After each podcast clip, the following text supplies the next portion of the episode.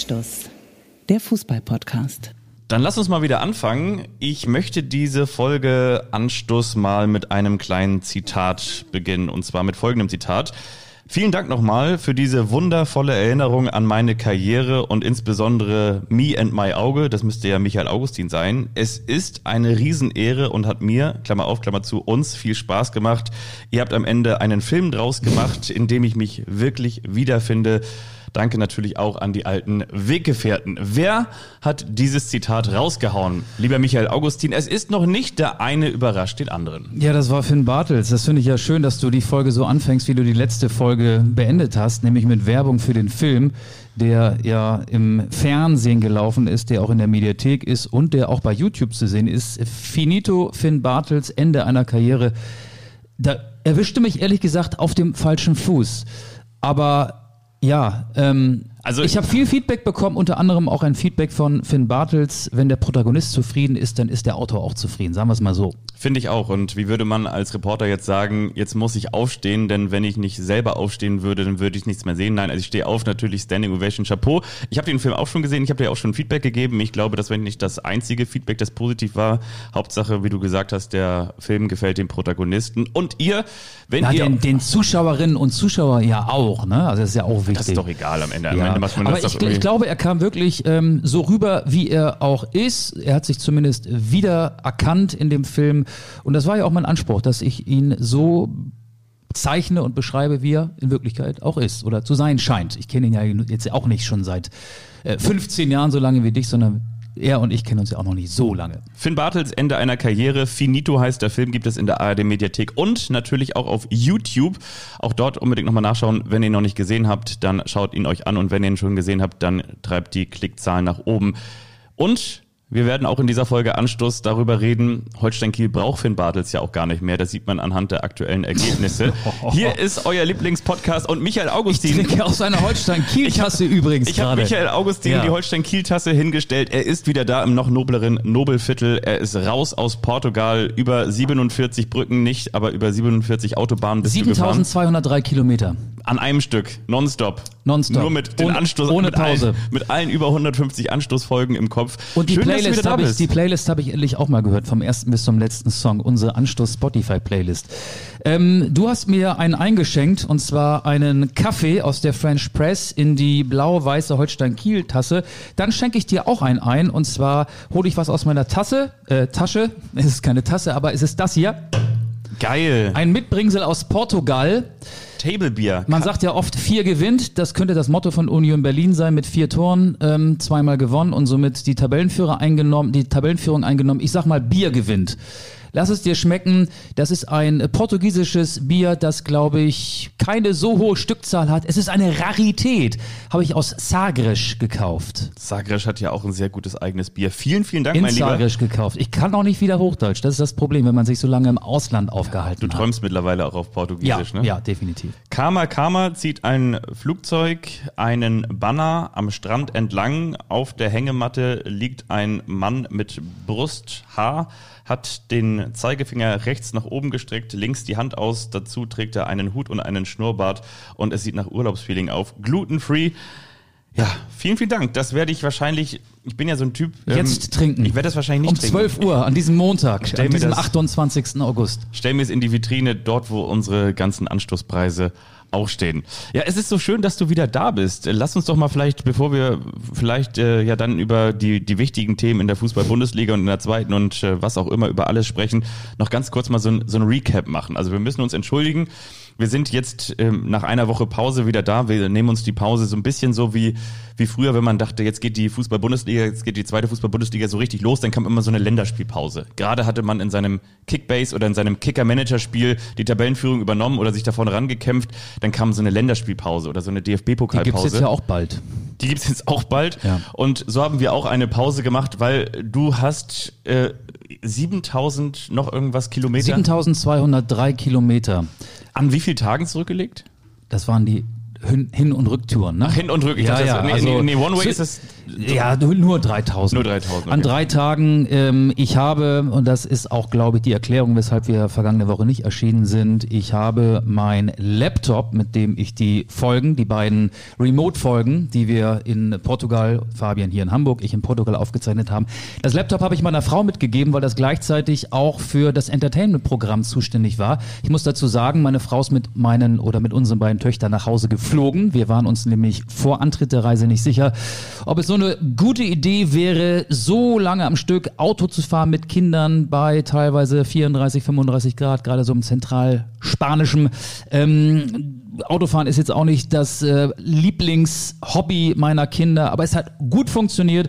Aber deswegen haben wir uns diese, ich will mal sagen, äh, diese, diesen, dieses Netz und den doppelten Boden eingebaut. Ich bin mit dem Auto alleine zurückgefahren und meine Frau ist mit den beiden Kindern ähm, vergangenen Sonntag oder mittlerweile muss man sagen vorletzten Sonntag zurückgeflogen und ich bin dann ungefähr 3000 Kilometer nicht am Stück, sondern mit drei Übernachtungen mit dem Auto zurückgefahren. Hatte das Bier immer zwischen mir und ähm, dem Lenkrad, das ich dir gerade hier auf den Tisch gestellt habe. Wie war jetzt noch deine Frage? Ja, wie hast du diese, diese Zeit genossen da zwischen Sagres, das ist ja wirklich der südlichste Zipfel Portugals. Ja, aus Sagres kommt das Bier. Ähm, das ist nochmal so 45 Minuten von unserem Urlaubsort entfernt gewesen. Wir waren in Vale da Telja, das ist bei Arifana und äh, Sagres war ein Ausflugsziel. Da waren wir insgesamt zwei oder dreimal, glaube ich, weil es auch sehr schön ist da. Ich habe natürlich alle Anstoßfolgen gehört, unsere Spotify-Playlist und noch ein paar andere Podcasts und dann war ich plötzlich da. Und eine Sache möchte ich noch sagen. Bist du denn so ein Typ, der mit hier Navigations hätte ich fast gesagt, wie mit ähm, na hier mit äh, Tempomat fährt und Nee. dann nee, weil bei Nee. mir ist es immer so, wenn ich lange Auto fahre, vielleicht ist es auch das zweite oder dritte Indiz dafür, dass ich nun wirklich endlich alt werde. Bei mir ist es so, ich kann dann irgendwann den rechten Fuß nicht mehr halten, dann zieht mir das in der Oberschenkelmuskulatur hinten rechts und dann denke ich mir immer so, jetzt kriege ich gleich einen Bandscheibenvorfall. Wirklich, also wenn ich länger fahre als ja, Du darfst den rechten Stunden- Fuß nicht ganz durchdrücken. Ja. Also ich fahre ja nur 120. Ja. Äh, schneller darf man auch in Portugal und Spanien nicht fahren. Klar. In Frankreich sind es 130 und ich fahre in Deutschland auch nicht schneller, weil ich finde, das ist stressfreies Reisen, ganz angenehm und um auch ähm, Benzin zu sparen, ist das, glaube ich, ein großer Vorteil, wenn man nicht allzu sehr auf die Tube drückt. Und ähm, wir sind ja kein politischer Podcast, aber ich möchte jetzt doch kurz mal verkehrspolitisch werden. In Portugal war es mega entspannt auf der Autobahn. In Spanien war es mega entspannt auf der Autobahn. In Frankreich war es mega entspannt auf der Autobahn, weil ich auch einen großen Bogen um Paris gemacht habe. Kaum bist du in Deutschland und schon wird's hektisch. Viel mehr Autos, viel mehr Stress, weil es halt viele Leute gibt, die da mit 180, 190 oder auch mit 200 plus x kmh über die Straße brettern. Dann gab es drei Staus, die ich während der gesamten Rückfahrt hatte. Alle waren in Deutschland. Einer in Nordrhein-Westfalen, einer in Bremen und der längste Stau war in Hamburg für die letzten 10 Kilometer. Vor dem Elbtunnel habe ich insgesamt eine Stunde gebraucht. Ich wäre inzwischen auch für das Tempolimit. Und eine kleine Quizfrage noch. Man bekommt ja hier und da auch mal, man muss ja auch mal eine Pause machen. Und die Pausen habe ich dann auf, ähm, nicht nur auf deutschen, sondern auch auf französischen, spanischen und portugiesischen Autobahnraststätten verbracht. Und rate mal, ähm, da sieht man ja auch gerade auf deutschen Autobahnraststätten viele Fußballaufkleber auf Toiletten, äh, auf Pissoirs, auf Müllcontainern, auf Mülleimern, auf Straßenlaternen. Rate mal, das ist jetzt so meine subjektive Wahrnehmung, welchen Verein ich da am häufigsten registriert habe. Also von welchem Verein aus den ersten beiden deutschen Ligen habe ich wohl die meisten Aufkleber gesehen? Wenn du jetzt so fragst, dann kann die Antwort wahrscheinlich nur St. Pauli lauten, aber ich tippe mal, es war Schalke. Es war der FC Hansa Rostock. Wirklich. Ja. Unwahrscheinlich viele Hansa Rostock Aufkleber. Also die haben auf jeden Fall ähm, da ein, ein, großen, ein großes Lager, das sie wahrscheinlich immer wieder befüllen und somit auch die Straßen schmücken, die Straßenlaternen, die Autobahnraststätten. Also Hansa Rostock ist, wa- was das angeht, eine Top-Mannschaft und sportlich in der zweiten Liga gehört der FC Hansa inzwischen ja auch zu den Top-Mannschaften. Wollte ich gerade sagen, also drücken nicht nur die Fans ihre Aufkleber den Raststätten auf, sondern mittlerweile auch Hansa Rostock der zweiten Liga seinen Stempel. Das ist so. Ich weiß nicht, ob wir jetzt mit der zweiten Liga anfangen wollen. Ähm, du hast ja nicht nur die Holstein-Kiel-Tasse hier platziert, sondern du hast ja auch ähm, dich in dein schönstes Gewand geschwungen und bist am Freitag mit Holstein-Kiel zum Aufwärtsspiel nach Schalke gefahren. Oder wollen wir chronologisch vorgehen? Denn es gibt ja noch eine Bundesliga, die ja inzwischen auch wieder ihren Spielbetrieb aufgenommen hat. Also eine erste Bundesliga. Ich glaube eigentlich, so alle Podcasts werden wahrscheinlich jetzt mit der ersten Liga anfangen. Lass uns doch ruhig mit der zweiten Liga anfangen. Und dann machen wir dann das. ist vielleicht der Spannungsbogen hinten raus auch noch da. Ich und wir haben auch noch ein Goodie. Wir haben auch noch ein Goodie. Wir werden einen Hörerwunsch ja. erfüllen, der wir werden schon nackt um den Tisch tanzen. Genau. Und dabei La Paloma pfeifen. Lieder von Holstein Kiel singen. Ja, wir fangen mit der zweiten Liga an. Ich wollte erst nicht nur dir eben diesen Holstein-Kiel-Becher hinstellen, aus dem du jetzt gerade Kaffee trinkst, den die French Press zubereitet hat, sondern ich wollte dir eigentlich ein Fernglas hinlegen. Und zwar damit du als FC St. Pauli-Fan überhaupt noch Holstein-Kiel sehen kannst, weil bislang siehst du ja noch die Rücklichter, aber die werden natürlich kleiner und kleiner am Horizont. Denn natürlich ähm, ist das eingetreten, was ich vorher gesagt habe. Holstein-Kiel wird mit großem Schwung vorne wegmarschieren und gemeinsam mit einem der Top-Favoriten, dem Hamburger Sportverein. Dritter jetzt, ne? Ja. Hinter dem HSV und ja. hinter dem FC Hansa Rostock. Vier Spiele, drei Siege. Ne?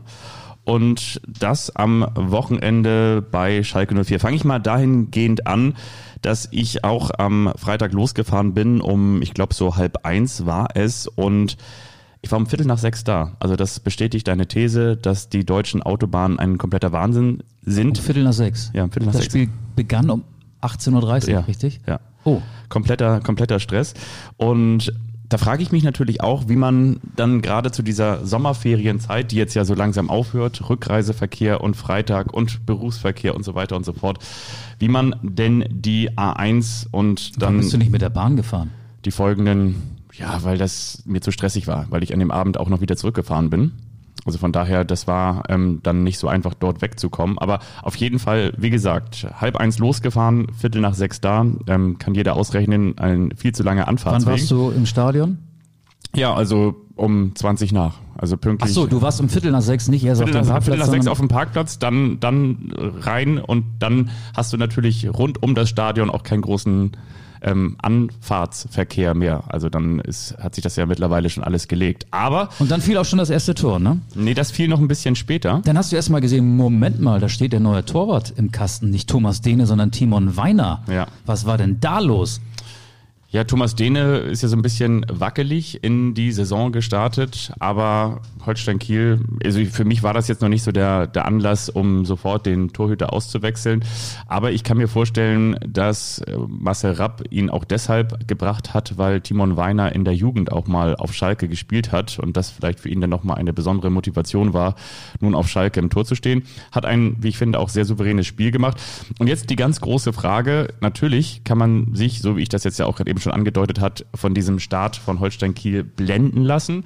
Ich finde, sie Was haben. du ja auch ganz gut tust. Ja, ich, ich spiele da ganz gerne Er sitzt mit. ja auch mit Sonnenbrille, muss man dazu sagen. Nein, ich spiele da ganz Obwohl die gerne Sonne mit. gar nicht scheint in Hamburg. Die Frage ist doch wieder, war Holstein Kiel so stark oder war Schalke so schwach? Ich würde sagen, auf jeden Fall war Schalke sehr, sehr, sehr, sehr schwach. Schalke hat ideenlos gespielt. Schalke hat davon weniger profitiert, beziehungsweise hatte davon auch das Nachsehen, dass Kenan Karaman nicht mitgespielt hat, dass Drexler nicht mitgespielt hat, also dass halt die ganze... Bist du angesprochen worden? Ähm, Karaman hat ja nicht gespielt, aber du warst im Stadion. Wie viele Leute haben dich für Ke Kenan Karaman gehalten?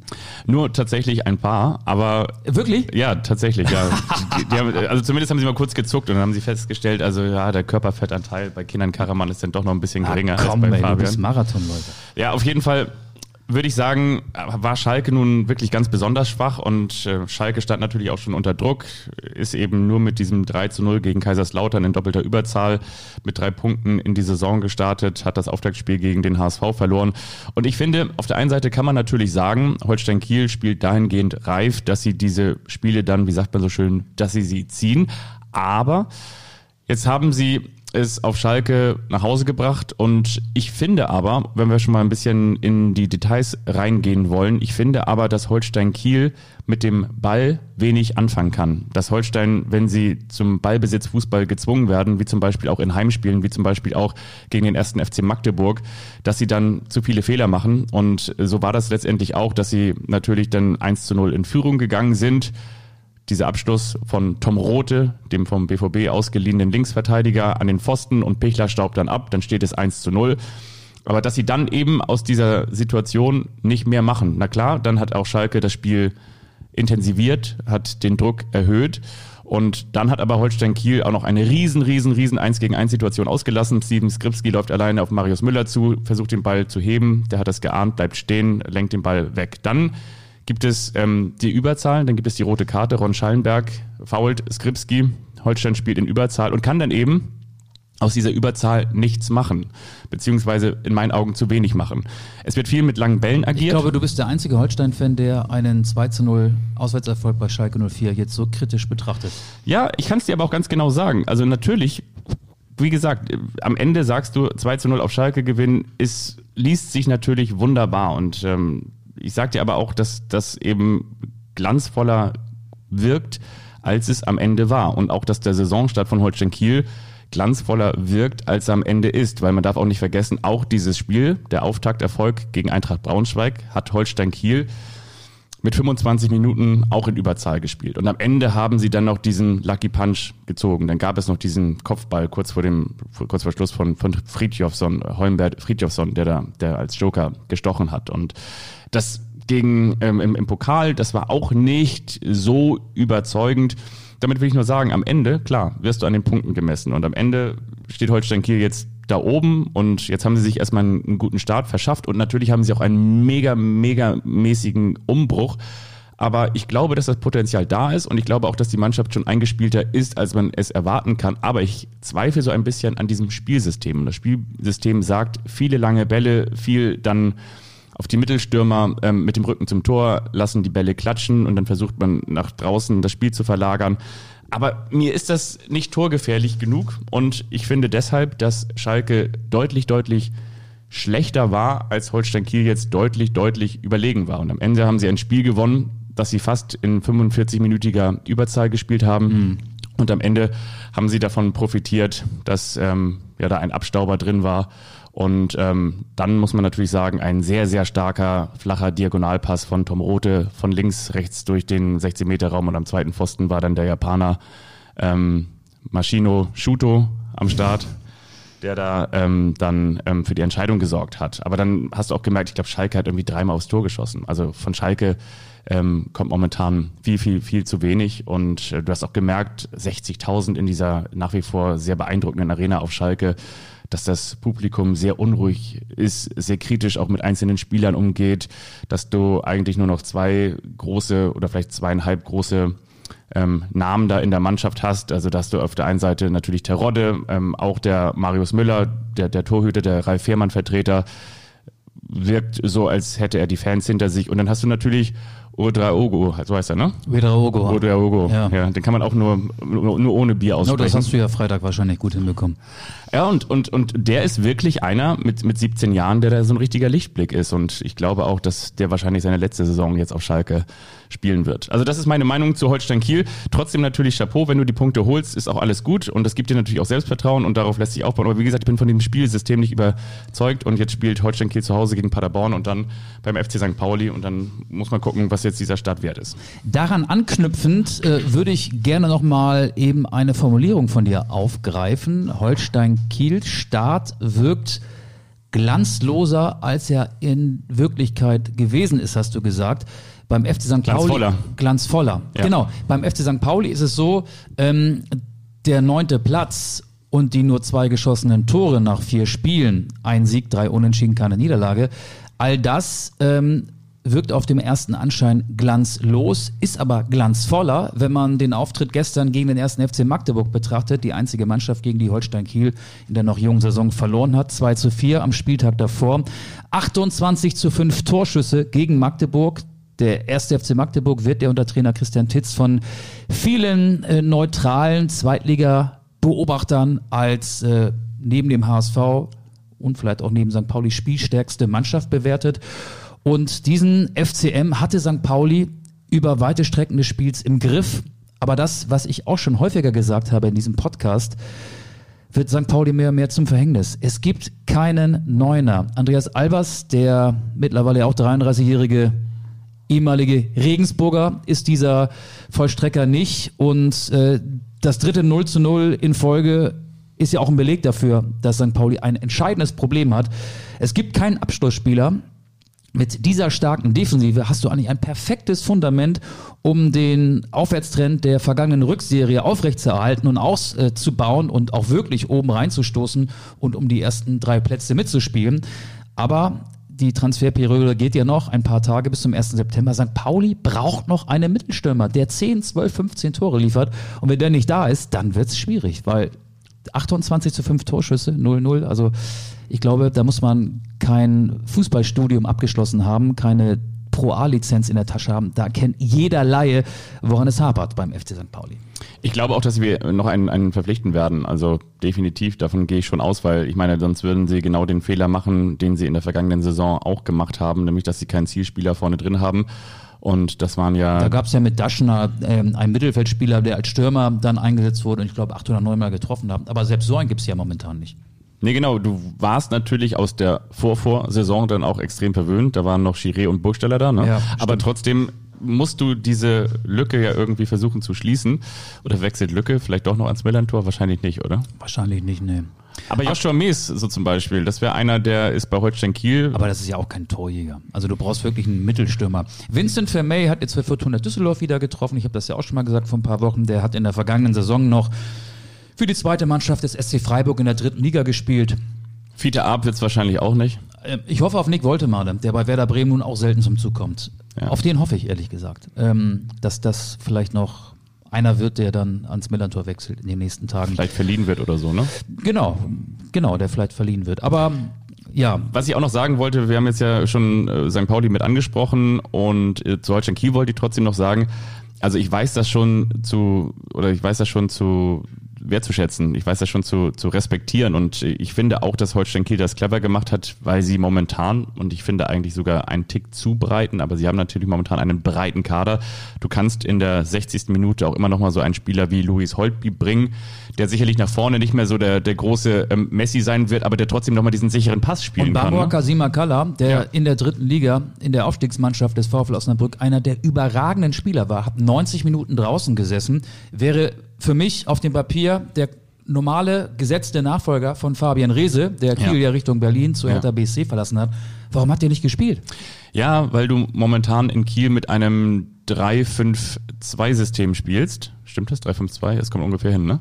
3 plus 5 sind 8, 2, 10, ja. 10 Feldspieler auf jeden Fall. Und Tom Rote eher auf dieser linken Bahn spielt. Also das heißt, bei gegnerischem Angriff wird aus der Dreierkette eine Fünferkette, das kennen wir auch. Und ähm, Tom Rote als Linksverteidiger dann eben auch derjenige ist, der mit nach vorne ausbricht.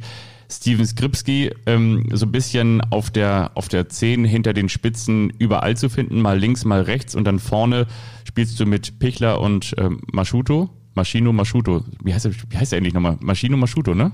Nee, Shuto Maschino. Shuto Maschino. Masch heißt Maschino heißt der. Ma Shuto Maschino. Maschino. Maschino. Ja. Und dann hast genau. du noch Friedjonsson als äh, langen Lulatsch genau. auf der Bank, der ja auch schon getroffen hat, zweimal, glaube ich. In dann hast du diesen, diesen Serben Ivesic ähm, noch, der, der zentraler Mittelfeldspieler auch immer wieder äh, durchspielt und jetzt hast du mit Porat gespielt, der aber eher so ein, ein kämpfender Mittelfeldspieler ist.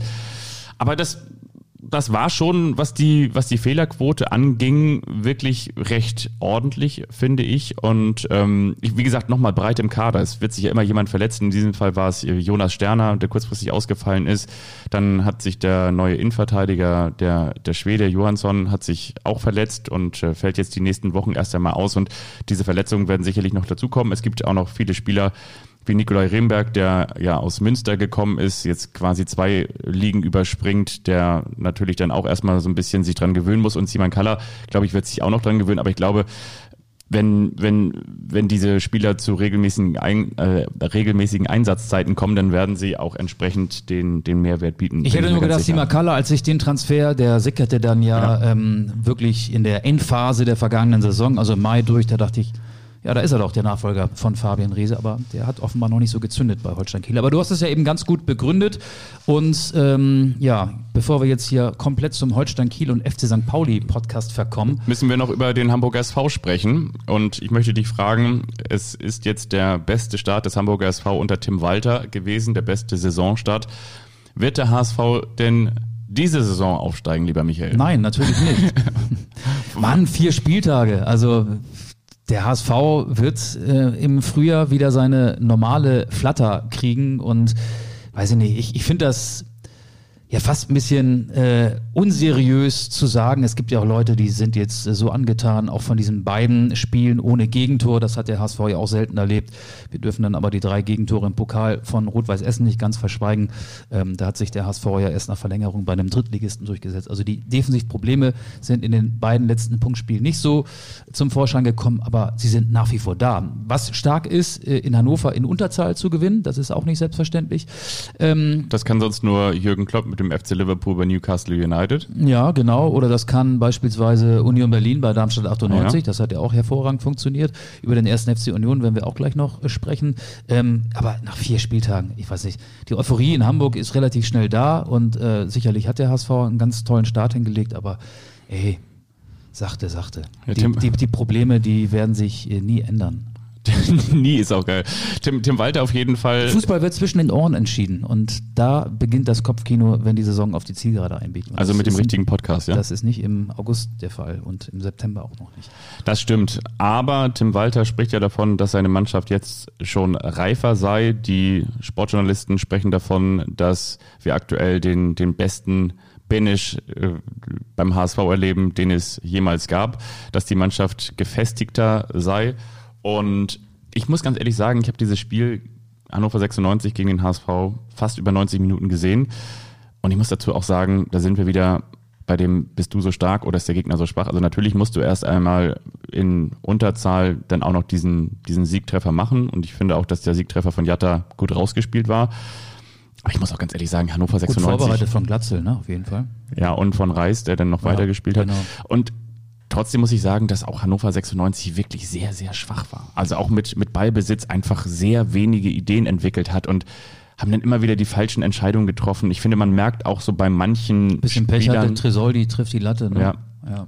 Ich glaube aber auch zum Beispiel, dass ähm, Derek Köhn den Verein noch verlassen wird bis das, zum das glaube ich auch ja. bis zum Freitag dann äh, kann, ja, dann kann Marcel Halzenberg doch auf seiner angestammten Position eingesetzt werden. Ja, der auch unfassbar viele Fehler macht auf seiner falschen Position da hinten raus und ich finde man merkt wiederum auch es ist manchmal gar nicht so gut wenn du einen Spieler hast in deiner Mannschaft der aus der Champions League kommt mit RB Leipzig nämlich Marcel Halzenberg und plötzlich auf mal im in Anführungsstrichen grauen Zweitliga-Mittelfeld spielt. Warum? Das ist ja wie mit Louis Holtby und Holstein Kiel.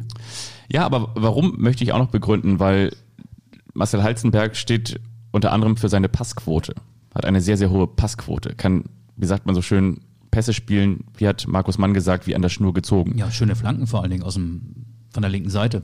Genau, aber wenn du zum Beispiel jemanden hast, der extrem präzise und hart dich anspielen kann, du aber selber irgendwie immer noch den Schuhspanner drin hast, dann springt er dir ja auch andauernd von den Füßen. Und damit will ich nur sagen, wenn du so einen Niveauunterschied hast, auch wenn ein Spieler vermeintlich einen Mehrwert für deine Mannschaft bringt, muss es nicht immer ein Mehrwert sein, weil er dich vielleicht ja auch einfach mit seiner Spielweise überfordert. Und ich glaube, das hast du momentan bei Hannover 96 mit Marcel Halzenberg. Ja, und interessanter Ansatz. Und natürlich auch, Fall. dass du das, was du gesagt hast, das haben wir aber glaube ich schon in der letzten Folge auch gesagt, dass man Marcel Halzenberg überhaupt gar nicht auf seiner ähm, angestammten Position spielt.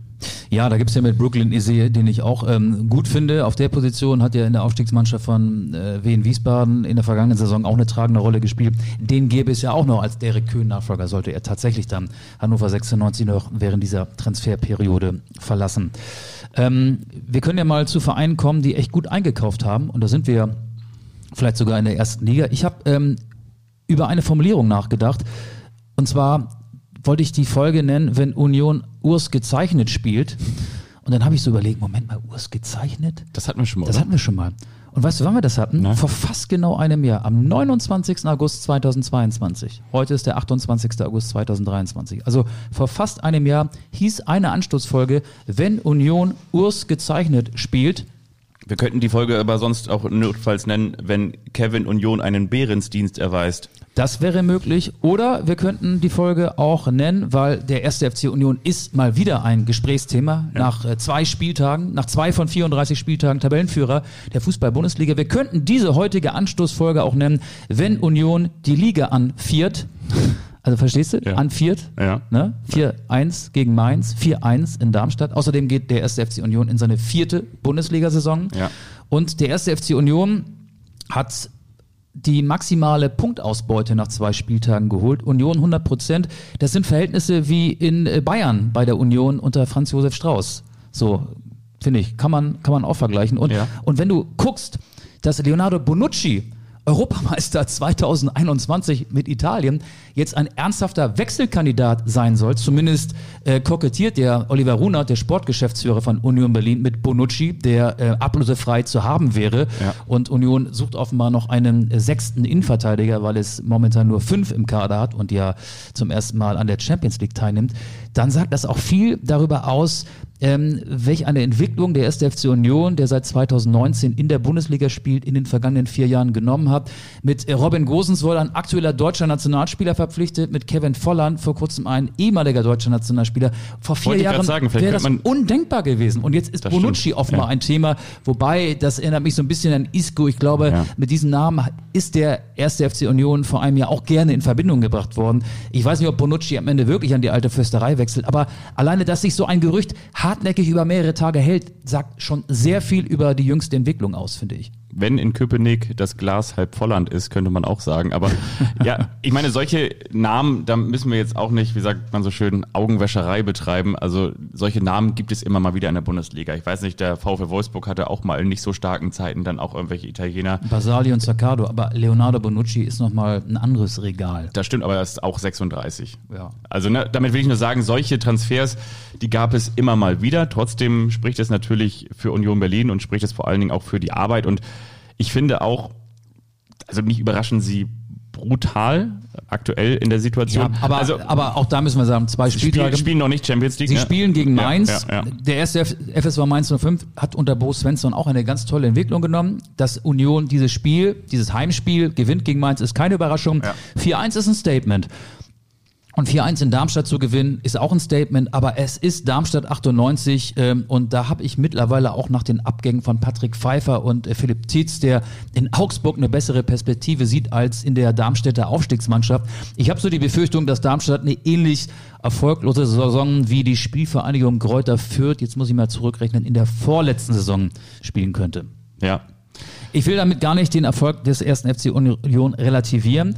Wir können auch festhalten, Kevin Behrens ist der bessere Harry Kane, zumindest gemessen an den Toren.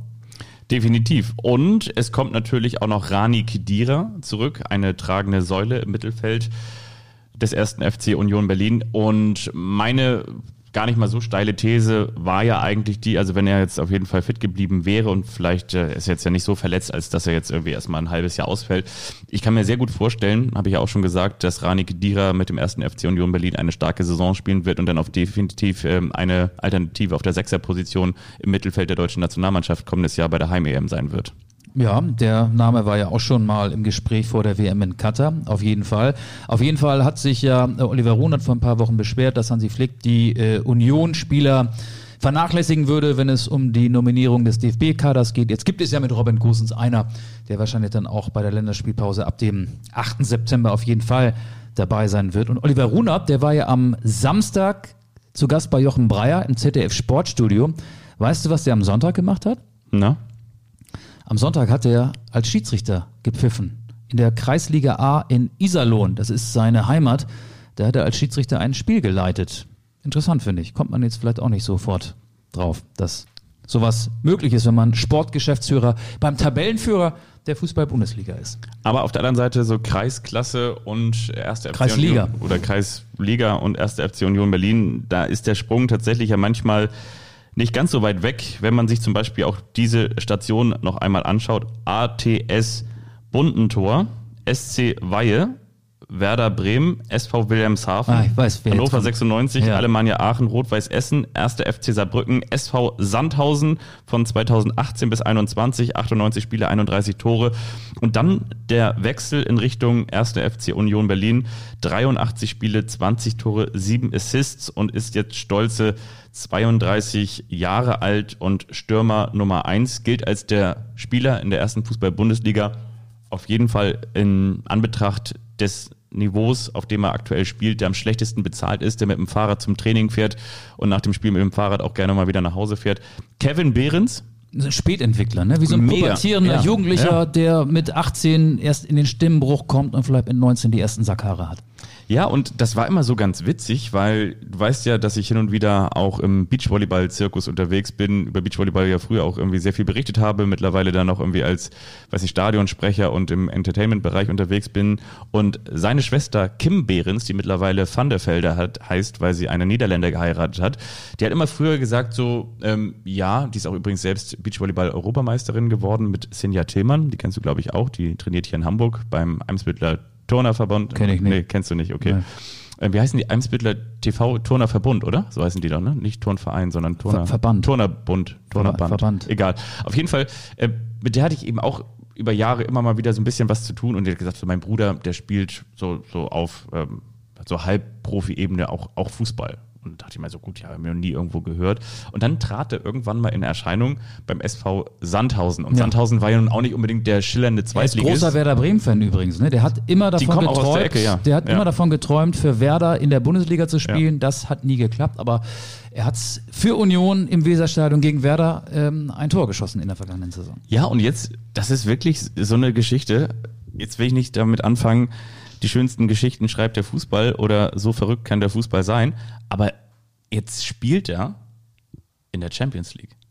Ja, und er Das- und das- ist und- und- erfolgreicher und- als der 100 Millionen Euro Stürmer Harry Kane. Vier Tore. Kevin Behrens ist erster der Torschützenliste. Mit Jonas Wind. genau, der zweimal Viermal. ja, zweimal zwei Tore geschossen hat. Also zwei Tore am ersten Spieltag gegen Heidenheim und jetzt nochmal zwei für Wolfsburg erzielt hat. Und bei Behrens war es so, der hat ja gegen Mainz war es, drei Kopfballtore Ja. erzielt, erzielt und äh, das gab es zum ersten Mal, seitdem die Daten erfasst werden in der Fußball-Bundesliga, dass einem Spieler drei Kopfballtore in einer Partie gelungen sind. Ja, Wahnsinn. Also wirklich Wahnsinn. Und ich finde, das ist auch ein Dietz, ein Indiz dafür, ein, ein Tietz, ein Christian Tietz dafür, dass es immer mehr sich wieder so, so andeutet, wenn man jetzt mal ähm, so, solche äh, Ausnahmetalente wie, wie Haaland äh, rausrechnet, dass so die, die Zeit der Mittelstürmer eigentlich erst Ende 20 beginnt. Denn dass du so Willst du jetzt mit Niklas Füllkrug noch einen prominenten Namen hinzufügen? Ja, aber auch Robert Lewandowski war am besten und ist am besten in der Zeit so zwischen 27 und 32 geworden. Harry Kane ist jetzt auch 30 und ist auch in, in, in diesem Ja, der Mittelstürmeralter. hat das Niveau schon sehr lange. Ne? ja, aber, aber Marvin Duck spielt jetzt so seine, seine beste Zeit. Niklas Füllkrug spielt Manni jetzt so seine... Mit 36 nochmal bei Werder Bremen. Ja, aber dass du schon, ähm, glaube ich, auch, wenn du jetzt mal Victor Boniface rausrechnest, der 22 ist, dass du, glaube ich, schon ein bisschen brauchst, um auch diese körperliche Entwicklung zu nehmen, dass du dieses, dieses Brecherverhalten hast, dass du auch ein paar Muskeln mitbringst, dass du nicht so hemsärmlich um die Ecke kommst. Ich glaube, dieser, dieser klassische, dieser klassische ähm, Mittelstürmer, das war ja auch eine ganz spannende Diskussion, die Niklas Füllkrug neulich angestoßen hat. Er hat ja sowas gesagt, so dass Pep Guardiola dafür gesorgt hat, dass Typen wie er eigentlich nicht mehr in sind, nicht mehr in Mode sind, nicht mehr en vogue sind, weil er angefangen hat, das Spiel zu Ja, revolutionieren und Joachim Löw ja auch. und die, die Neuen abzuschaffen. Genau, ja, ich meine, genau. wie, wie lange haben wir ohne Neuen im internationalen Fußball gespielt? ja, und die Deutschen, äh, also die Deutschen, der DFB wäre jetzt froh, wenn es einen gäbe. Ja, Niklas Füllkrug hat eine Top-Quote in der Nationalmannschaft, aber ich bezweifle, dass er so eine tolle Saison wie die vergangene nochmal äh, hinlegen wird. Und Kevin Behrens, das wollte ich noch hinzufügen, passt ja auch perfekt in das Unionsystem von Trainer Urs Fischer. Das ist ja ähm, modifizierter Brecher, Zweitligafußball. Ich habe vorhin die Defensive des FC St. Pauli gelobt. Ähm, das meine ich übrigens wirklich. Das ist die Basis für einen Aufsteiger. Darmstadt 98 ist auch nicht wegen seiner unfassbaren Offensive aufgestiegen in die erste Liga, sondern eher für wegen seiner Stabilität in der Defensive. Und so hat es der erste FC Union in den beiden Relegationsspielen 2019 gegen den VfB Stuttgart auch geschafft. Und in dieses System passt eben dieser, du hast ihn gerade als Brecher bezeichnet, dieser körperlich robuste Kevin Behrens auch perfekt. Zweite Bälle, Durchsetzungsvermögen, ähm, eine gewisse Präsenz habend im gegnerischen 16er. Das ist seine Qualität. Und ich glaube wiederum auch, was ihm in die Karten spielt, ist, dass das, was du auch gesagt hast, dass Fußball zwischen den Ohren entschieden wird. Ich glaube einfach, dass er einfach auf, obgleich seiner Situation gar nicht in diese Verlegenheit kommt, dass er sich andauernd damit befassen muss. So gehst du jetzt nach, Saudi, nach, nach Saudi-Arabien für 50 Millionen im Jahr, machst du jetzt noch dies und dass irgendwelche Berater ihm in den Ohren hängen und hier geht doch nochmal dahin ja, und da hast du nochmal ein Angebot. Der kann seinen Job genießen, ne? Der kann seinen, ja, ja genau, der kann, und ich glaube, der hat auch einfach Bock darauf und sieht jetzt im Spätherbst seines Schaffens, weil machen wir uns nichts vor, zehn Jahre wird er wahrscheinlich nicht mehr spielen auf diesem Niveau, sondern vielleicht ähm, noch drei oder vier. Der weiß jetzt ganz genau, ich muss das jetzt alles mitnehmen und das ist jetzt meine Chance und ich habe eigentlich nur die Möglichkeit, dass ich jeden Tag im Training alles gebe und ich glaube, dann kommen da so zwei, drei Sachen zusammen, so dass die, die Gunst der Stunde mit dabei ist, viel harte Arbeit, aber eben auch der Fokus jeden Tag genau darauf. Und das ist bei, bei vielen anderen drumherum eben nicht so. Auch selbst so ein Kevin Volland muss sich in Berlin erst einmal wieder eingewöhnen und ähm, der kommt aus dieser Mannschaft und ist, glaube ich, hat auch ein hohes Standing in der Mannschaft, weil er eben so ist, wie er ist. Und deswegen, glaube ich, funktioniert das für ihn oder mit ihm momentan so gut. Jetzt haben wir Union sehr gelobt für den perfekten Start in die noch recht junge Bundesliga-Saison. Trotzdem, finde ich, wird es sehr spannend, Union Entwicklung in dieser Saison zu verfolgen. Union spielt in der Champions League nicht an der alten Fürsterei, sondern im Berliner Olympiastadion, hat da glaube ich schon 40.000 Champions League Dauerkarten verkauft. Ähm, so dieses, diese kleine Bastion, wir sind die Eisernen und ähm, wir haben unseren Verein von der äh, Regionalliga bis äh, 2019 in die erste Liga begleitet. So dieses geschlossene, das wird auch so ein bisschen bröckeln, glaube ich, weil Union zumindest dann für die Champions League Spiele im Olympiastadion auch neue Fans anziehen wird. Und wenn denn vielleicht die Dreifachbelastung auch mal zum Nachteil wird. Bin ich gespannt, ähm, wie das ganze Umfeld darunter leiden wird. Da wird es auf jeden Fall eine Veränderung geben. Da bin ich wird, wirklich echt gespannt, wie sich das auswirken wird. Und was wird eigentlich aus dieser alten DSF-Reportage, wo diese Union Berlin-Fans damals als äh, DFB-Pokal-Finalist äh, dann da auch äh, in den Europapokal gereist sind mit dem, mit dem Wohnmobil und dann über die die, weiß glaube ich, Fehmarn-Sundbrücke dann nach, nach Fehmarn rübergefahren sind und dann dorthin gefahren sind, auf jeden Fall irgendwo nach Skandinavien, drei Tage angereist, um dann festzustellen, dass das Spiel abgesagt wurde. Das war eine ganz kultige Reportage, die Älteren werden sich dran erinnern. Ich weiß, was du meinst. Ich, ich glaube, der erste FC Union wird ein bisschen von seinem Kult verlieren, wenn dann ähm, nämlich Leute den Verein für sich entdecken und jetzt auch Karten kriegen für die Champions League-Spiele, die ansonsten vielleicht keine große Bindung haben zu den Eisernen. Gucken wir uns eigentlich mal die Champions League hier in Hamburg an? Schachtja Donetsk? Ja. Habe ich auch drüber nachgedacht. Komm, das ist ja bei dir quasi im Garten. Ja. Aber auch das ist natürlich so ein bisschen so. Erst erstmal die Gruppenauslosung abwarten. Ich habe gehört, dass die Tickets, also die Tickets, die man vorbestellen kann, du kannst so ähnlich wie bei der Fußball-Europameisterschaft zum Beispiel, kannst du so Kombi-Pakete kaufen, kannst die ganze Vorrunde kannst du quasi kaufen und diese Tickets sind schon alle weg. Dann merkst du auch wieder die Champions League in Hamburg hat spätestens seit dem 4 zu 4 nie an Interesse verloren. Ja, genau. HSV, HSV gegen Juve. Gegen, gegen Juve. Ähm, Aber nein, ich weiß, was du meinst. Äh, ich glaube, da, da, müssen wir das, das können wir auch in den nächsten Wochen noch beobachten. Also ich, ich weiß, was du meinst. Ähm, es ist natürlich so, dass du immer an so einer Schwelle bist. Und zwar an der Schwelle, du bist dieser Club aus Köpenick, du hast da dein Stadion mitten im Wald, es ist eng, es ist groß, es ist laut. Ähm, selbst ein Robin Gosens, der zuletzt noch im Champions League-Finale stand mit Inter Mailand, kommt da hin und sagt so, das ist Wahnsinn, hier aufzulaufen, das ist toll, das treibt ihm fast die Tränen in die Augen. Und plötzlich wirst du Kommerz, plötzlich wirst du erwachsen, plötzlich musst du raus aus deinem eigenen Wohnzimmer und gehst dorthin, wo die Sicherheitskriterien eingehalten werden, wo die ähm, UEFA-Standards eingehalten werden. Du gehst ins benachbarte, du gehst eigentlich zu deinem Erzrivalen, du gehst ins Olympiastadion. Und wo du vielleicht auch ein bisschen deiner Heimstärke aufgibst. Genau, und verlierst und verlierst auch gleichzeitig den Charme. Das ist genauso, ist genauso in Freiburg. Du hast so dieses alte, dieses alte äh, Dreisamtstadion, das alte Schwarzwaldstadion. Ja, und wobei der SC Freiburg ja auch in seinem neuen Stadion eine sportlich recht beeindruckende Entwicklung genommen hat. Aber ja, aber das, das drumherum, ne? Plötzlich hast du da Ja. so ein bisschen wie so ein Fibrock-Haus. Sagst du einfach so, hier, ich hätte ganz gerne dieses ähm, Aber- Schema F. Aber das, die Karo alte einfach. Försterei, die passt ja ungefähr dreimal ins Olympiastadion rein. So groß ist die Diskrepanz nicht zwischen dem Dreisamstadion und dem, keine Ahnung, wie heißt Europapark, das? Stadion? ne? Ja, Europapark, Ruststadion, keine Ahnung. Ich kann mir die ganzen, Frust. ganzen neuen Namen Europapark. Frust. Aber zum ersten FC Union, äh, noch ganz witzig, äh, Robin Gosens wurde erst Nationalspieler und dann Bundesligaspieler. Ja. Das ist ein Werdegang, der ja eher unüblich ist. Ja. Weißt du, die, kennst du die anderen? Es sind drei, bei denen es auch so war, die erst Länderspiele gemacht haben, bevor sie ihre ersten Bundesliga-Einsätze hatten. Mustafi? Gut, ja, für Schalke war keine Erfolgsgeschichte. Skodran Mustavi, genau, ist der zweite. Vor ihm gab es noch jemanden und nach ihm auch. Ja, ähm, nee, ich hätte jetzt fast gesagt Oliver Bierhoff, aber Oliver Bierhoff hat mal beim HSV gespielt, ne? Und bei Bayer Oerding, genau. Ähm, ich komme, also ich komme bestimmt drauf, aber ich bräuchte jetzt noch, noch Okay. länger. Sag nochmal. Thomas Hitzelsberger war der erste. Ja, stimmt. Und noch gar nicht so lange in der Bundesliga Karim Adeyemi, der war als Salzburger schon Nationalspieler. Stimmt, ja. Und Robert Tesche.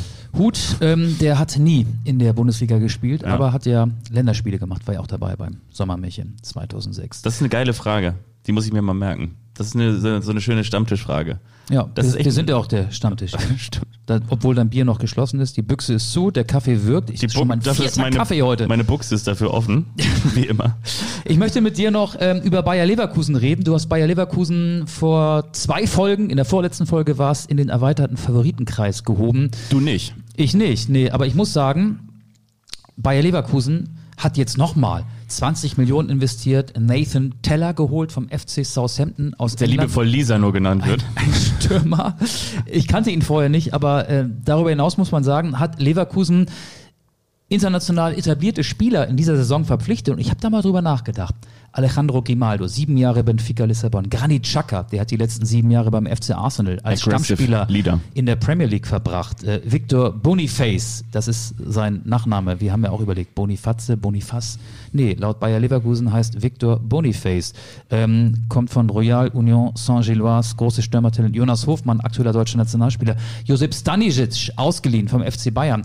Ich habe mich gefragt, warum? Warum gehen die alle nach Leverkusen? Und die Antwort ist, Der Trainer. Der Trainer. Genau. Xabi Alonso ist, glaube ich, das, was vor zehn Jahren Pep Guardiola war. Spieler wollen unter Alonso spielen, der, ähm, ich zitiere Frauen aus meinem näheren Umfeld, äh, nicht nur gut aussieht, sondern auch äh, dessen Vita Gut im viel, Bett ist. viel her macht. Europameister und Weltmeister mit Spanien. Große Erfolge bei Real Madrid in der, im Spätherbst seiner Karriere noch beim FC Bayern. Ich glaube, dieser Name zieht so Ja. doll und der Ja. wird eine ähnlich steile Trainerkarriere hinlegen wie Pep Guardiola. Und das ist, glaube ich, der Grund, weshalb Bayer Leverkusen einfach so international hochkarätig einkaufen konnte, wie in diesem Transfersommer. Das, das liest man momentan natürlich auch überall genauso und ich kann diesen ersten Eindruck auch so teilen und ich glaube, bei Leverkusen ist es auf der einen Seite bestimmt der Name, äh, Xavi Alonso, dass du sagst, du gehst da jetzt hin und ich glaube auch die Bayer Leverkusen-Fans, wie sagt man so schön im Sportjournalismus, die tun gut daran, jetzt diese Saison zu genießen, weil ich kann mir auch vorstellen, dass in der kommenden Saison der Trainer dann auch vielleicht ganz woanders hinwechselt. Endlich mal wieder Vizemeister werden. Ja, endlich mal wieder Vizemeister werden, endlich mal wieder vor allen Dingen aber auch attraktiven Fußball sehen. Man darf natürlich auch Wirtz nicht vergessen, der auch sehr, sehr stark spielt. Aber attraktiv spielt Leverkusen eigentlich fast immer, finde ich. Ne? Ja, aber vor allen Dingen waren sie sehr fehlerhaft ähm, äh, in der Defensive und jetzt trifft sogar Tar. Also Tar hat jetzt schon zwei Saisontore erzielt. Tatsächlich. Ja, und, und Jonas Hofmann ist für mich ein absoluter Faktor, ist nicht nur torgefährlich, sondern äh, Ja, aber auch Schaka. Also bringt die Mannschaft du in weiter. deiner Mannschaft. Boniface, Face, Boniface trifft, Boniface, trifft ja. sofort, hat Genau. jetzt zwei Tore erzielt. Und ich möchte aber trotzdem nochmal wissen, warum Xavi Alonso ein guter Trainer ist. Weil, nochmal ganz kurz, das ist jetzt nicht zum ersten Mal so. Es, ich, ich könnte jetzt auch sieben, acht Beispiele. Weil er als Spieler wie ein. Trainer gedacht hat und immer der Ansprechpartner des jeweiligen Trainers war, weil er Pep Guardiolas äh, verlängerter Arm klingt platt, aber äh, genauso war es ja. Ne?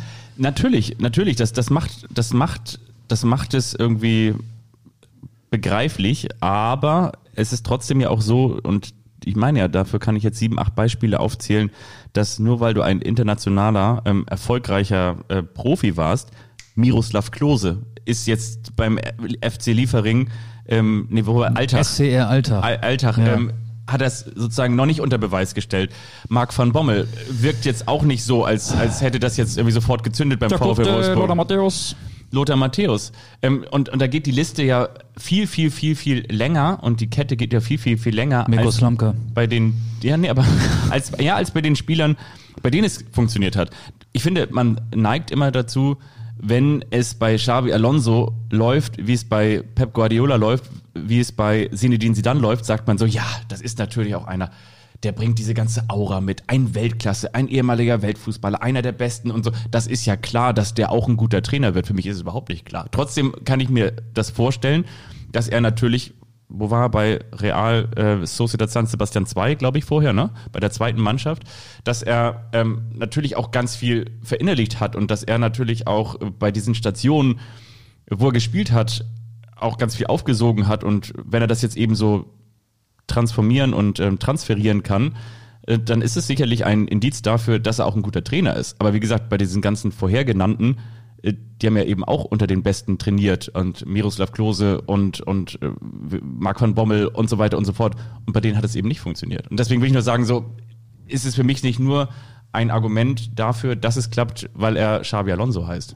Ja, aber auch so die Art, Und wie er, er gut gespi- aussieht. die Art, wie er gespielt hat, ich glaube, er war schon eine Inspiration für viele, die jetzt aktiv sind. Viele von denen haben ja auch früher noch gegen ihn gespielt oder haben ihn, ähm, die, die Wege haben sich vielleicht mal irgendwann überschnitten in der Karriere. Ich glaube, äh, ja, man kann es vereinfachen. Xabi Alonso ist halt eine Eintrittskarte für viele Spieler, um bei Bayer Leverkusen einen Vertrag zu unterschreiben. Ich habe was ganz Feines mitgebracht. Ähm, ich habe ja, wie es so ist, nach dem Urlaub den Poststapel, der immer größer wird, so langsam abgearbeitet und auch im digitalen Poststapel habe ich noch was gefunden. Und zwar lag das da schon seit dem 17. Mai herum eine eine Bewertung unseres Podcasts in der Apple Podcast App, da könnt ihr uns bewerten und ihr könnt auch euer Feedback dort hinterlassen. Und das hat Chris Tuff 47 getan am 17. Mai 2023. Also dieser Brief lag ganz unten auf meinem Poststapel und er schreibt, toller Podcast, ich höre euch seit ein Ball für zwei, macht weiter so. Ich hätte einen Vorschlag für ein kommendes, der eine überrascht den anderen. Ihr beide stellt eure Traum-Bundesliga zusammen. 18 Vereine, bunt gemischt, von der Bundesliga bis zur Kreisklasse C.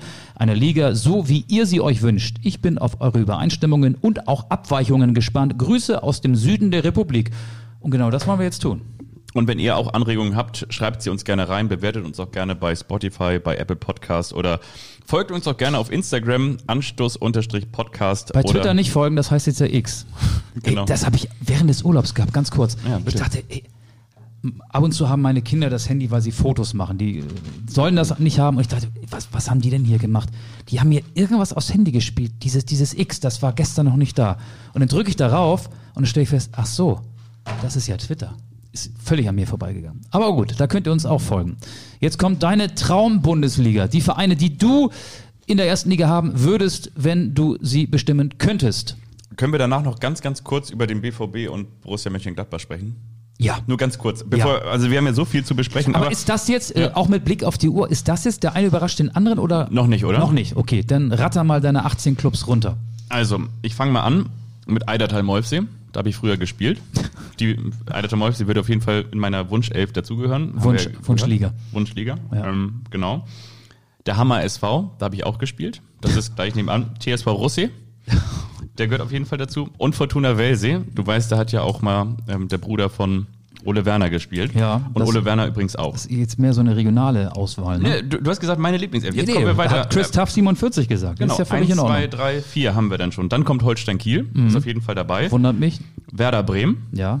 Dann kommt, Achtung, ähm, der Hamburger SV, weil sonst könnte Werder das Derby gegen den Hamburger SV nicht spielen. Ja, verstehe ich. Dann kommt der FC St. Pauli, Ja. weil der FC St. Pauli ja auch das Derby gegen den Hamburger SV spielen soll. Ja, finde ich auch. Dann zählt für mich auch noch der FC Bayern München dazu, weil der FC Bayern München mit der Strahlkraft einfach ein, ja, muss ich nicht erzählen, warum der FC Bayern München ein großer Verein ist. Borussia Dortmund, um natürlich auch einen Kontrahenten, einen Widersacher zum FC Bayern München zu haben. Schalke 04, damit es das Revier-Derby gibt, vier im Revier. Dann gehört für mich auch noch der SC Freiburg dazu, weil ich finde, der SC Freiburg ist ein sympathischer Verein mit sympathischen Fans. Schönes Wetter ist da auch meistens. Ich finde, dann gehört auch der VfL Bochum dazu, weil ich finde, der VfL Bochum ist ein cooler Verein, ist ein sehr authentischer Verein und gehört halt auch irgendwie immer dazu. Für mich gehört auch das nächste Derby dazu. Ich habe 1860 München aufgeschrieben. Ich finde 1860 hat auch coole Fans. Ähm, hat, ich mag einfach Vereine, die eine große Fanszene haben. Und ich hätte auch mal wieder Bock auf ein bayerisches Derby, FC Bayern gegen 1860 München. Für mich gehört auch irgendwie der Betzenberg dazu. Für mich gehört auch der erste FC Kaiserslautern dazu. Ich finde das irgendwie cool, wie der Fußball dort zelebriert wird, wenn sie denn da alle an den Wochenenden auf ihren Betzenberg nach oben gehen, Fritz-Walter-Stadion, diese Atmosphäre, Fritz-Walter-Wetter, das gehört für mich definitiv dazu. Genauso natürlich auch wie der erste FC Köln, einer der größten und mitgliederstärksten Vereine, die wir in Deutschland haben. Dann gehört natürlich auch das Derby dazu gegen Borussia Mönchengladbach. Und als allerletzten Verein habe ich noch Al-Nasr mit dabei, weil ich möchte natürlich, dass ich Cristiano Ronaldo mit. Nein, das war ein Spaß. Das habe ich mir als kleinen, als kleinen Gag. Und dann noch Eintracht Frankfurt. Weil Eintracht Frankfurt für mich auch eben diese starke Fanszene hat. Und das wäre für mich so meine Wunschliga mit 18 Vereinen. Witzig. Ähm, es gibt Übereinstimmung, so viel nehme ich vorweg. Die ersten, ich glaube, vier Clubs gehören nicht dazu. Soll ich meine 18 mal runterrattern? Gerne, bitte. Der FC St. Pauli, Mhm. Der HSV, Wegen des Derbys? wegen des Derbys, Werder Bremen, Hansa Rostock, da gibt es dann noch weitere Derbys, die gespielt werden können. Holstein Liebe Kiel, Grüße an Klaus Tomforde. ja, Holstein Kiel, Hannover 96, Mhm. der VfL Osnabrück. Okay. Der VfL Osnabrück ist ein cooler, sympathischer Verein, der mich an den FC St. Pauli vor dem Stadionumbau erinnert. Ich will jetzt nicht diese abgedroschene Floskel von der britischen Atmosphäre bemühen, aber die Bremer Brücke mit den 16.000, die da reinpassen, die strahlt schon was aus und ich finde auch, dass die VfL-Fans und der gesamte Club das Herz am rechten Fleck haben. Also lila-weiß wäre für mich erstklassig, wenn ich das bestimmen dürfte. Bayern München aus denselben Gründen, die du auch genannt hast. Witzigerweise wäre bei mir auch der TSV 1860 dabei. Union Berlin, Ja, okay. Borussia Dortmund in einem Atemzug mit Schalke 04. Der VfL Bochum ist für mich der sympathischste Revierclub, ist für mich auch dabei. Und jetzt kommen Vereine, die du auch schon genannt hast. Der erste FC Köln, Köln, der FC, die Symbiose. Ähm, ist auch ein schöner Verein, der, ja, ich, ich mag die Kölner und Borussia Mönchengladbach. Die Fohlenelf, dieser große Traditionsverein, der seine erfolgreichsten Zeiten in den 70er Jahren hatte. Eintracht Frankfurt, der SC Freiburg und als 18. Verein, Darf ich raten? ja, darfst du? Der SV Meppen. Nein, der FC Homburg. Okay. Warum das? Wegen Cardoso oder was? Nee, weil der FC Homburg, ich habe jetzt gerade geguckt hier, die Bela Reti ähm, Episoden, die man in der ZDF-Mediathek sehen kann, über 60 Jahre Bundesliga, da sind glaube ich 5, 6 äh, äh, Folgen, a 30 Minuten, also Bela Reti ähm, trifft äh, Protagonisten aus 60 Jahren Bundesliga. Ähm, da ist mir der FC Homburg wieder untergekommen, der natürlich mit der Trikotwerbung, äh, mit der Kondomwerbung in den 80er Jahren da gegen Regularien verstoßen hat. Und ähm, ich habe ja überwiegend Vereine, die man jetzt ja auch aus den ersten drei Ligen kennt. Deswegen habe ich für den Kult den FC Homburg aus dem Saarland noch dazu genommen. Das finde ich schön. Du weißt ja, egal welche Antwort du suchst, Bela Reti. Ja, genau. Ist stark, kann ich nur empfehlen, Okay. was, äh, empfehlen, was Bille da gemacht hat. So, das war noch nicht der eine überrascht den anderen, denn das. Nee, Warte mal ganz kurz. Borussia Dortmund und Borussia Mönchengladbach. Du wolltest noch einen Schlenker machen in den Saisonstart der ersten Liga, richtig? Ich glaube, Werder können wir ganz kurz ausklammern, weil Werder steht unter Druck, muss jetzt zu Hause gegen Mainz gewinnen. Ob das klappt, das hören wir vielleicht in der kommenden Folge und dann können wir gucken, ob Werder einen Fehlstart hingelegt hat oder möglicherweise sich auch noch unter der Woche jetzt so verstärkt, dass sie das eben nicht getan haben. Dann äh, kurz Borussia Mönchengladbach hat sich, sind wir zum ersten Mal 2023, 2024 der Podcast, in dem sich die Prognosen bewahrheiten. Borussia Mönchengladbach hat auf jeden Fall gezeigt, das ist vielleicht auch keine Kunst, dass sie gegen Bayer Leverkusen nicht mithalten können. Und vier gewinnt nicht immer. Vier gewinnt nicht immer, ja. Nee. Das 4-4 in Nee. Augsburg Und war am Ende kein Sieg. Da ist noch ganz schön viel auf der Strecke, oder? Es wird eine schwierige Saison für Borussia Mönchengladbach, wie du Ja, angedeutet glaube hast. glaub oder? ich auch, aber jetzt schon zwei, nach zwei Spieltagen ähm, Belege dafür zu suchen, dass die Prognose auch tatsächlich stichfest ist, halte ich auch für ein bisschen schwierig. Ich finde es ja keine Tragödie, gegen Bayer Leverkusen zu verlieren. Ich glaube, ich habe das Spiel auch über 90 Minuten gesehen. Die Art und Weise. Also, eigentlich hatte, wenn man ganz ehrlich ist, Borussia Mönchengladbach nicht den Hauch einer Chance. Und zwar, du kannst ja auch eben mitspielen und dann trotzdem vielleicht auch 0 zu 3 verlieren, weil Bayer Leverkusen einfach deutlich besser ist. Das hat ja, weiß ich, Augsburg hat ja auch irgendwie gestern gegen die Bayern mitgespielt, aber am Ende dann auch völlig verdient 1 zu 3 verloren, weil du einfach sagst, okay, die sind halt einfach besser. Aber die Art und Weise, wie Borussia Mönchengladbach gespielt hat, auch mit Florian Neuhaus, der jetzt ja die 10 trägt und genauso auch dieser Leader sein soll, wird dann irgendwie in der 60., 65. Minute ausgewechselt, weil er es nicht ist. Hm, ich glaube, das wird ganz, ganz schwierig für Borussia Mönchengladbach. Und die Prognose, die du auch in den Raum geworfen hast, Borussia Dortmund, genauso, wie du gesagt hast, hat sich sehr, sehr schwer getan. Der einzige, der vielleicht so halbwegs Normalform erreicht, ist Daniel Marlen, der jetzt die beiden Treffer für Borussia Dortmund erzielt hat. Einmal diesen Glückstreffer gegen den ersten FC Köln, wo ihm der Ball noch so ungünstig gegen das Schienenbein prallt, dass er dann doch am Ende noch günstig reingeht für Borussia Dortmund.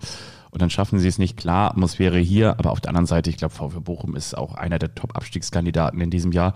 Schaffen sie es nicht und laufen ihren Ansprüchen hinterher. Es gab Julians Brandrede, der gesagt hat, wir sind alle noch lange nicht dort, wo wir in den vergangenen Monaten waren. Auch das ist wahrscheinlich wieder das, was du auch gesagt hast, eine Kopfgeschichte, oder?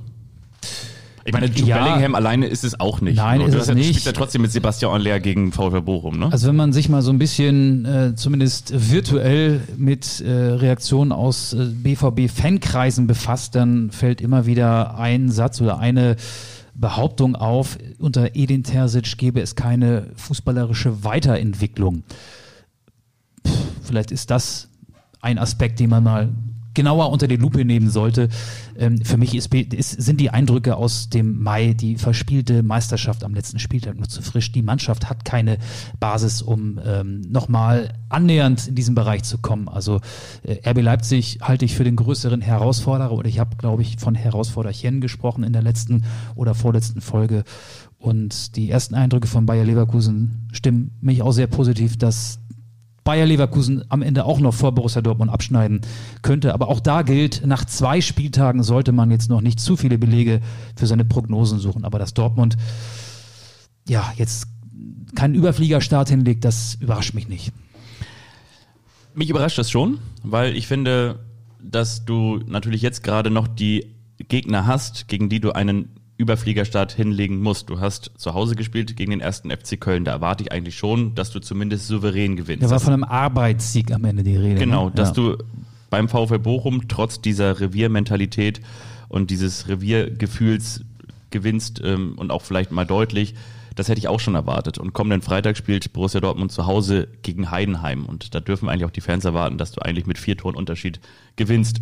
Vielleicht macht der BVB auch da nur Kleindienst nach Vorschrift. Das kann passieren. Aber deswegen bin ich schon etwas überrascht und ja, mal schauen. Vielleicht kommt da auch noch was. Ich kann so ein bisschen aus Insiderkreisen äh, sprechen und zwar mein Kumpel, den du auch kennst, ähm, Henning, der war vergangenen Montag auch auf dem Sportbild Award und hat unter anderem Niklas Füllkrug und Sebastian Kehl sich sehr intensiv auf Toilette unterhalten sehen. Die haben, die haben, die haben das ist ja Schmuddeljournalismus. Die, die haben nicht, ist der ins Boulevardeske abgerutscht, dein haben, Kumpel Henning oder was? Die haben nicht geknutscht, sondern aber die haben sich intensiv unterhalten. Jetzt die Frage an dich: Glaubst du, wenn wir in der kommenden Woche Anstoß aufzeichnen, dass Niklas Füllkrug noch bei Werder spielt? Der spielt dann bei, Sebast äh, bei Sebastian Kehl, bei Borussia Dortmund oder was? Die suchen ja auf jeden Fall noch einen äh, Neuner-Vertreter, weil man, also zum einen ähm, steht ja im Raum, dass Sebastian Aller im Winter beim Afrika Cup ist. Und zum anderen traut man Yusufa Mukoku diese Ersatzrolle in Gänze nicht zu. Das heißt, auch wenn zum Beispiel Sebastian Aller sich mal verletzen sollte, das heißt konkret gesagt, man sucht noch einen Neuner.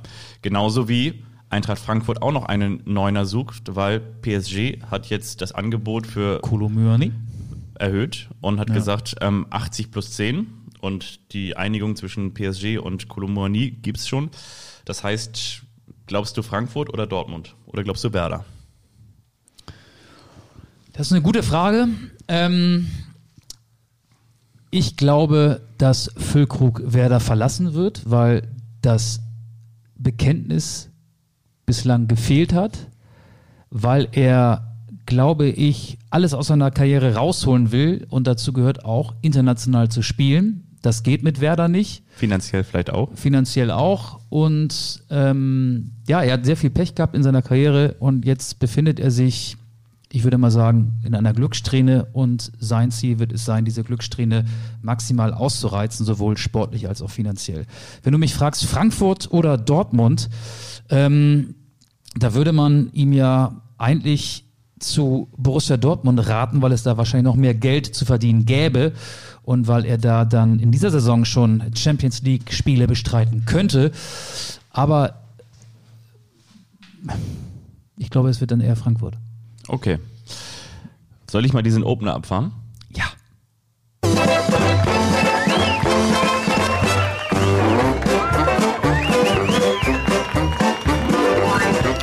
Der eine, der überrascht den anderen. Und wiederum der andere, der weiß nichts davon. Das ist der eine, der überrascht den anderen. Und wiederum der andere, der weiß nichts davon.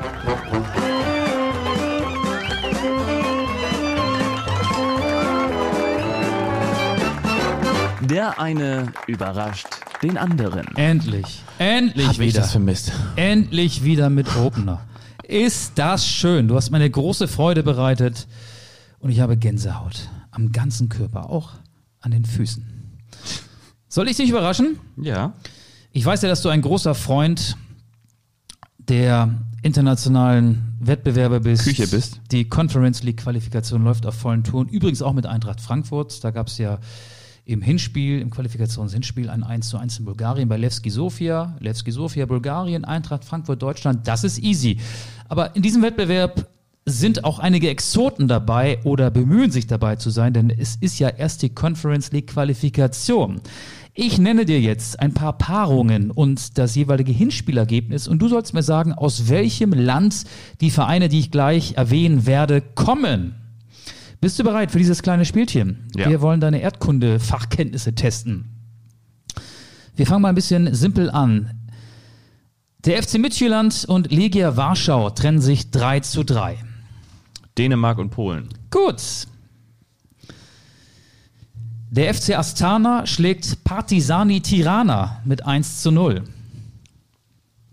Astana und Tirana. Reimt sich auch so ein bisschen, ne? Gefällt mir. Ähm, scheiße. Das ist jetzt so ein richtiges. Scheiße ist die falsche Das ist so Antwort. ein richtiges Blamierspiel jetzt. Astana, ähm, ist Astana, ist Astana Rumänien? Ist das im Norden? Nee, ne? Länderkürzel KAZ. Kasachstan? Ja. Tirana.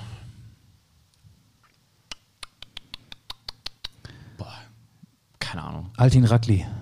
Albanien. Albanien, Tirana. Ja, Ja. okay. Ist es die Hauptstadt? Nee, ne? Doch. Ist die Hauptstadt von Albanien. Ich mach mal wieder. Oh Mann, das ist jetzt, ne- echt, ne- ne- Witz, das ist jetzt echt gemein. Jetzt kommst du teilweise mit Städten, die nicht mal die Hauptstädte sind und ich kann mich hier nur bis auf die Knochen blamieren. Pass Aber auf, okay, pass- okay, okay. nee, okay, okay, okay, okay. Mal so einen leichten Okay, okay, zwischendurch. KRC Genk schlägt Adana Demirspor mit 2 zu 1. Belgien, Türkei. Richtig. Farul Constanta gewinnt gegen HJK Helsinki ebenfalls mit 2 zu 1. Helsinki ist Finnland und Constanta. Pff, das kann. Das ist nicht Constanta am Bodensee, sondern Constanta in, du hast eben das Land schon mal genannt. als- Rumänien? ja. So, ähm, das hier wird schwierig. Der FC Struga Trimlum unterliegt Breiderblick äh, Koppervogur mit 0 zu 1. Sag nochmal das erste bitte. Der FC Struga Trimlum unterliegt Breiderblick Koppervogur mit 0 zu 1. Trimlum äh, klingt auf jeden Fall skandinavisch. Es klingt nach Nordmazedonien, richtig? Ja, Ja, okay. hast du gut gemacht. Und Breiderblick Koppervogur Türkei? Nee, da, da musst du weiter in Richtung Norden gehen, in den nördlichen Teil Europas. Bei deinem Lieblingsverein Norwegen? spielt auch Nee. ein äh, Stürmer, der aus diesem Land stammt. Ach, Island? Island, genau. Okay. So, und weil du es so gut gemacht hast, ein noch. Ähm, da weiß ich den Artikel gar nicht, ob es die oder der ist. Ich nenne einfach nur den Verein. Sepsi OSK und Bodo Glimt trennen sich 2 zu 2. Ja, Bodo Glimt ist natürlich Norwegen. Mhm. Und Sepsi OSK, OSK. Sepsi. Das Land kam eben schon mal vor. Es können ja auch mehrere Türkei? Nein. Nee, es können ja auch mehrere Teams aus ein und demselben Land an der Conference League Qualifikation teilnehmen. Es ist natürlich wieder Rumänien. Okay, komm. Das war, das war schön. Ähm, ich habe eigentlich so zwei kleine Sachen vorbereitet, weil ich wusste, die Folge wird schon ein bisschen länger. Ich möchte von dir Spieler wissen, möchte von dir Spieler wissen, die sowohl für Schalke 04 als auch für Holstein Kiel Ich wollte gerade sagen, Andi Möller von Borussia Dortmund. gespielt haben oder noch spielen. Luis Holtby. Ist richtig. Steven Skripski. Ist richtig. Fabian Reese ist, ähm, war mal richtig, weil er jetzt ja nicht mehr da spielt. Ist richtig. Wie viele sind es denn insgesamt? Ich habe jetzt hier noch drei weitere aufgeschrieben. Einen habe ich schon genannt. Ich habe doch gerade welche genannt. Ja, ich habe ja vorhin schon mal einen genannt, der im Tor steht. Ach so, Timon Weiner. Ja. Ist richtig. Dann gibt es noch zwei. Aus der aktuellen Mannschaft? Aus der aktuellen Mannschaft. Und zwar gibt es noch zwei aus der aktuellen Mannschaft. Der eine spielt bei Schalke und der andere spielt bei Holstein Kiel.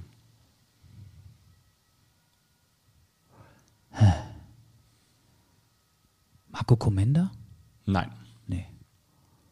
Bei Schalke spielt ein ehemaliger Kieler. Der auch mal in Köln gespielt hat. Ja, Dominik Drexler. Ja, natürlich. Genau, Und richtig. wen haben wir noch?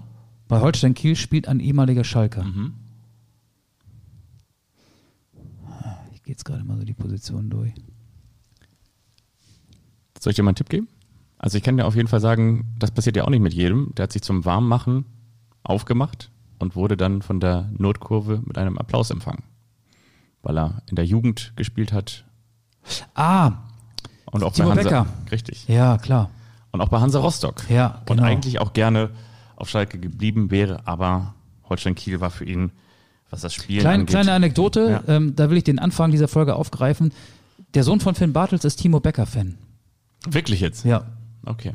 Ist das für ihn sozusagen Beckers Bester? das ist Beckers Bester, ja. Okay. Das ist lustig, weil wie sowas manchmal entsteht. Es ist am Wochenende etwas passiert. Das ist bislang nur fünfmal in dessen Karriere passiert. Und zwar saß ein gewisser Spieler 90 Minuten auf der Bank. Das gab es bislang nur fünfmal in der Karriere Von. von. Und ich muss von erraten. Du musst von erraten. Sind wir in der ersten oder in der zweiten Liga? In der ersten Liga. Es hat einmal war es so, das war 2009, als er noch für Borussia Mönchengladbach spielte. Und zwar damals gegen Werder Bremen. Marco Reus. Ja. Ja.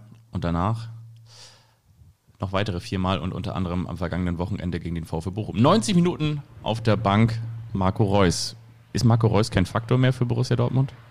Ist auf jeden Fall kein Reus Reus mehr. Sondern Ist mehr so ein Oldtimer vielleicht, ne? ein alter Reus Reus? Ein rostiger Reus Reus. Ja. Ja, ist spannend, ne? Also du kannst ja solche verdienten Spieler auch dann nur in deinem Kader gebrauchen, wenn sie die Rolle auch annehmen. Ne? Ja. Also ich glaube, der ist von seiner Persönlichkeitsstruktur und auch äh, von der Verbindung, die ja zwischen ihm und Borussia Dortmund entsteht, besteht, so gestrickt, dass er diese Rolle annimmt. Aber es gibt ja auch welche, die werden dann zum Stinkstiefel, die bedienen dann die Boulevardmedien und dann hast du halt Theater, Theater, Theater. Aber ich glaube, dieses Theater wird von Marco Reus nicht ausgehen. Glaube ich auch. Dafür hat er sich auf der einen Seite verdient gemacht und auf der anderen Seite, glaube ich, weiß er auch, was er Borussia Dortmund zu verdanken hat. Viele Titel, viele Europameisterschaften, Weltmeisterschaften, all das steht bei ihm Oh, zu Hause rum. du gemein. ist gemein. Das, das, ist, das ist wirklich gemein. Bevor wir noch lang und länger werden, brauchen wir noch zwei Songs Genau. für unsere Playlist. Da habe ich einen, das gilt für alle Vereine, die an der Conference League Qualifikation teilnehmen. Sie wollen überwintern. Sie wollen in dem Wettbewerb überwintern, deswegen gibt es von mir von Emma 6 überwintern. Und ich wünsche mir von Petro Capo und Alessia Kies und Faruko den Kalma, den Karma Remix, weil du mir ja dieses wunderbare Bier, auf dem steht Karma Karma, mitgebracht hast. Bevor ich gar nichts dazu Kalma oder Karma? Kalma. Kalma Remix. Aber wird Kalma nicht auch dann so Karma ausgesprochen? Kalma, Kalma, Remix. Kalma, Kalma. Mache ich so, ah, da ist er hier, genau. Packe ich sofort drauf. Kalma ist Live während der Sendung packe ich jetzt diesen Titel auf unsere Spotify-Playlist, die sich für Autofahrten, die insgesamt 7203 Kilometer dauern, bestens eignen. Also die könnt ihr durchhören. Wenn ihr vielleicht in den Herbstferien so eine ähnliche Reise vorhabt, wie ich sie gerade hinter mich gebracht habe. Ja, das war schön, dass ihr so lange dabei gewesen seid. Ich fand's ganz toll hier. Fa Fabian äh, Knuspert, ich habe mich bisher nur mit Datteln versucht, hier über die Runden, über den, äh, über, über Wasser zu halten, weil wenn man Datteln isst, dann entstehen nicht diese leicht nervigen Knuspergeräusche. Ich habe mir gesagt, dass man beim Podcasten sowas besser nicht hier. machen soll. Nee. Nee. Aber gleich werde ich zuschlagen. Aber erstmal bringen wir diese Folge ins Ziel und wünschen euch allen da draußen eine schöne Woche. Macht's gut. Bis bald, liebe Grüße und nicht so viele Brezeln essen. Tschüss. Tschüss.